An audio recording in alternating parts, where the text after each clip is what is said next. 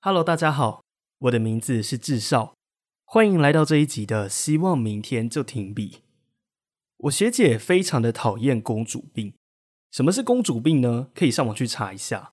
我不是想要讨论公主病是什么，或者是公主病有多讨厌，我想要讨论的是公主病情有可原吗？这起源于我在网络上看到的一篇文章，他写说公主病这个倾向是因为从小在原生家庭里面。对象在备受宠爱的环境中长大，以至于他产生了某种优越感或是不安全感，才造就了他的公主病倾向。也就是说，在与人相处的时候，他所有的任性都是可以被原谅的。在那一篇文章的结尾，他写的是公主病情有可原，要用更多的耐心去爱她和肯定她。那讲回来，为什么我的学姐这么讨厌公主病？可能因为她曾经就是公主病，不知道。重点是。为什么要把所有的内心疾患或者是心理的倾向都归咎于小时候的那些伤口？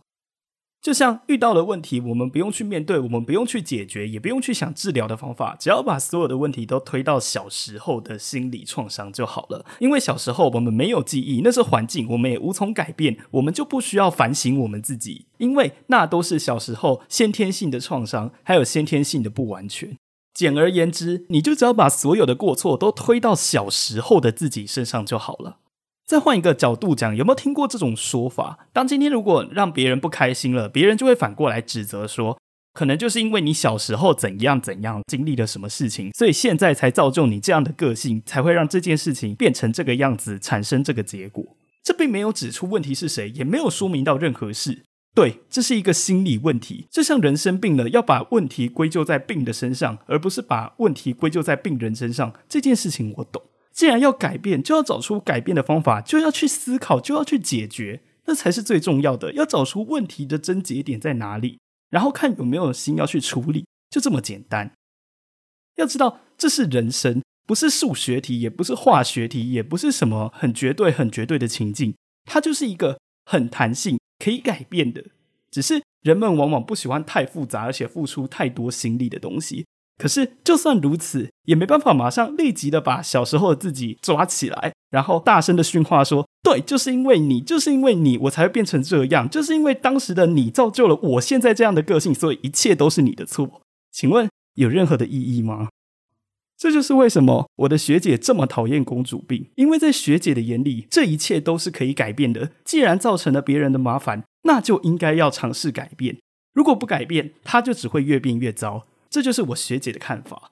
那我呢？其实一开始我也蛮惊讶的，学姐怎么会提出这样子的论点？因为我认为她是女生，而且她正在对一个男生说教，她正在对一个男生分享她的观点。我以为她的立场应该是要站在女生那边，但其实没有，她是反过来来论述这件事。就算她一直骂我，就算她一直说我不好，我哪里做的不好，我的个性就是这个样子，什么鬼的？就像我上一集讲的那样，我最终还是愿意继续听下去，因为我知道他在引导我用另外一个更健康的方法去看待这些事情。而当我真的遇见了他所说的那些有公主病倾向的人的时候，真的就是这么麻烦。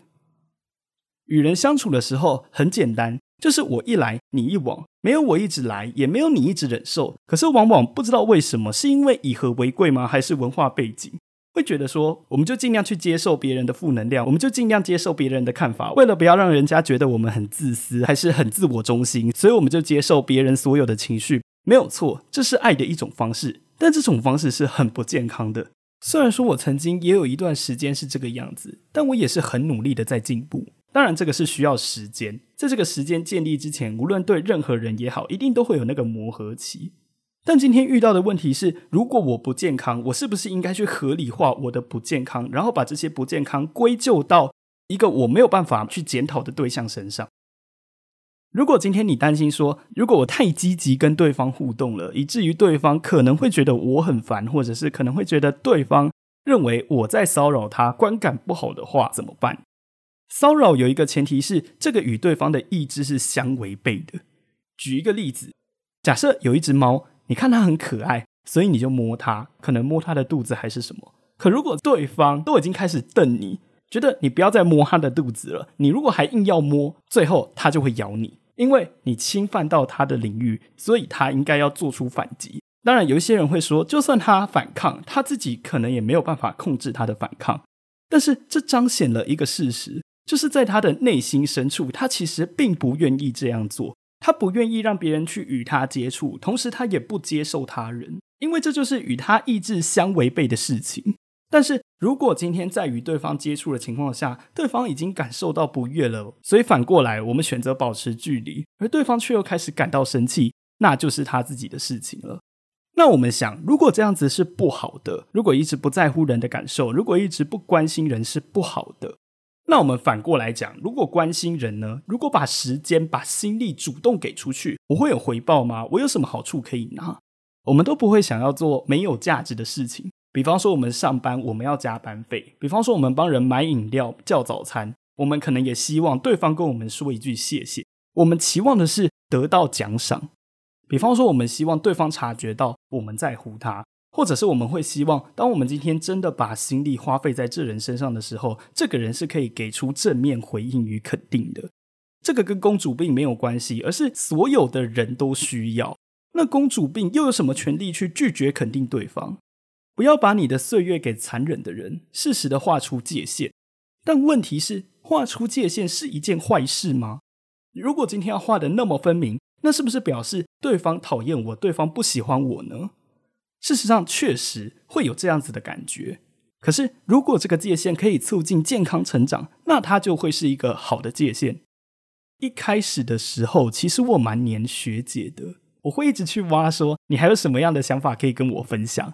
一直到后来，她跟我说她很忙，或者是她跟我说她正在做什么事情，可能什么时候才有空。我才知道到这边我应该要放开，因为他告诉我他的状况，他告诉我他的理由，所以我知道在这个地方我应该要停下来。这个就是界限，界限是要自己刻意去画下来的。因为对方并不是你，他没有读心术，他并不是与生俱来就了解到你所有的一切，你所有的节奏、生活等等之类的。他不是对你无所不知，就算他知道了也有点恐怖。告诉他原因，划定界限。才可以避免去面对到一样的困境。如果你觉得永远都把这种处理问题的心思放在这段关系很无聊的话，那反过来讲，你没有责任感，因为你不会去发现问题，你也不愿意处理，你只会去专注在当下我过得多开心，当下我过得有多好，而不会去长期的看待这段关系有没有未来，这段关系健康不健康。而如果他真的走不到未来的话，你就把这些问题全部都推给对方。公主病真的情有可原吗？它是可以被改变的。重点是你相不相信你自己值得更好的未来，拥有更健康的人际关系。我们这一集就到这里，我们下集再见。